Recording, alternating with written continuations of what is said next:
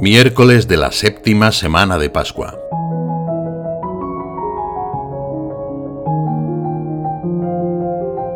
Jesús, al final de su oración sacerdotal, pide al Padre por la unidad de sus discípulos. Guárdalos en tu nombre, a los que me has dado para que sean uno como nosotros. Se trata de una intención que perdura a lo largo de los siglos, que todos los cristianos formemos una unidad. La unidad es sobre todo un don.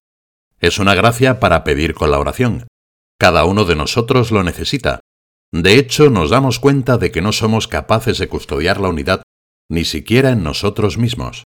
También el apóstol Pablo sentía dentro de sí un conflicto lacerante, querer el bien y estar inclinado al mal. Comprendió así que la raíz de tantas divisiones que hay a nuestro alrededor, entre las personas, en la familia, en la sociedad, entre los pueblos y también entre los creyentes, está dentro de nosotros. El Concilio Vaticano II afirma que los desequilibrios que fatigan al mundo moderno están conectados con ese otro desequilibrio fundamental que hunde sus raíces en el corazón humano. Son muchos los elementos que se combaten en el propio interior del hombre.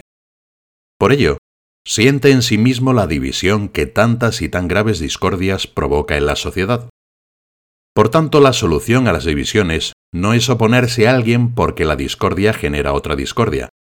El verdadero remedio empieza por pedir a Dios la paz, la reconciliación, la unidad.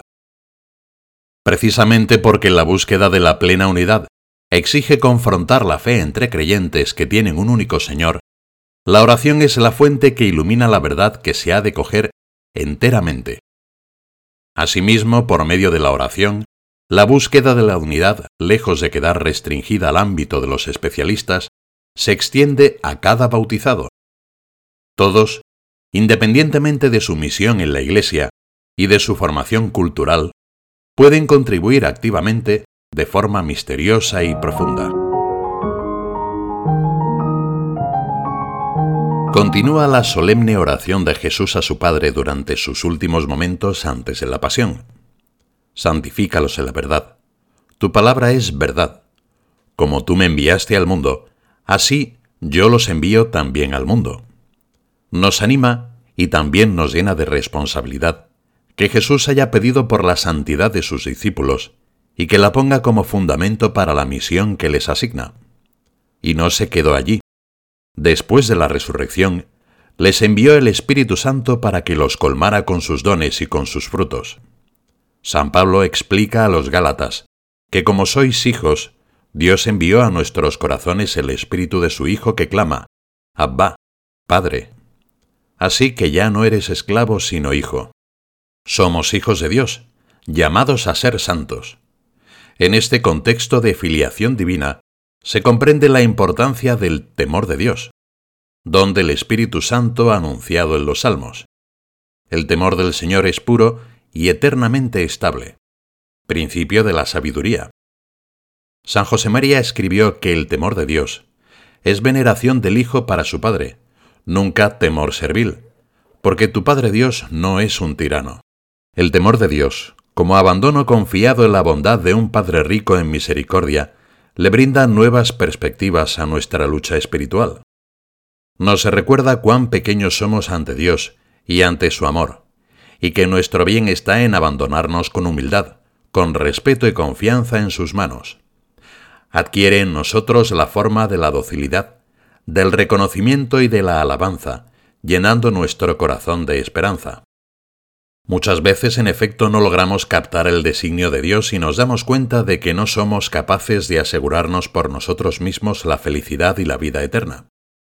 Sin embargo, es precisamente en la experiencia de nuestros límites y de nuestra pobreza donde el Espíritu nos conforta y nos hace percibir que la única cosa importante es dejarnos conducir por Jesús a los brazos de su Padre. El temor de Dios nos hace conscientes de los límites que tenemos como criaturas, de que hay algo grande que podemos desaprovechar. El santo temor de Dios nos da una cierta insatisfacción que nos lleva a estar atentos a ese Dios que sigue pasando a nuestro lado. Y por ellos yo me santifico a mí mismo, para que también ellos sean santificados en la verdad. Siguiendo a Jesús, decía San José María, hemos de ser santos para santificar.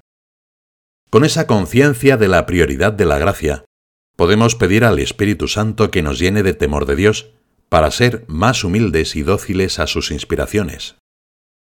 El Espíritu Santo abre los corazones con el don del temor de Dios, corazón abierto a fin de que el perdón, la misericordia, la bondad, la caricia del Padre vengan a nosotros, porque nosotros somos hijos infinitamente amados.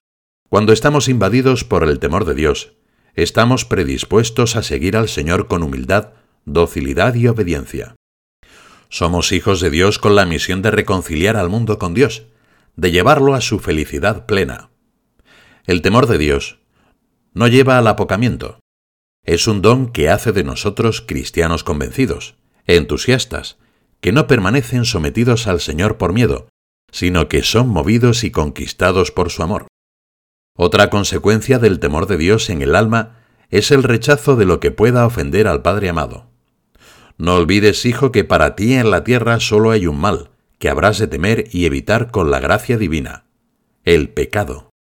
Podemos acudir a la Virgen Santísima, llena de gracia, para que nos alcance de Dios el don de temor, que haciéndonos aborrecer todo pecado, imprima en nuestro corazón el espíritu de adoración y una profunda y sincera humildad.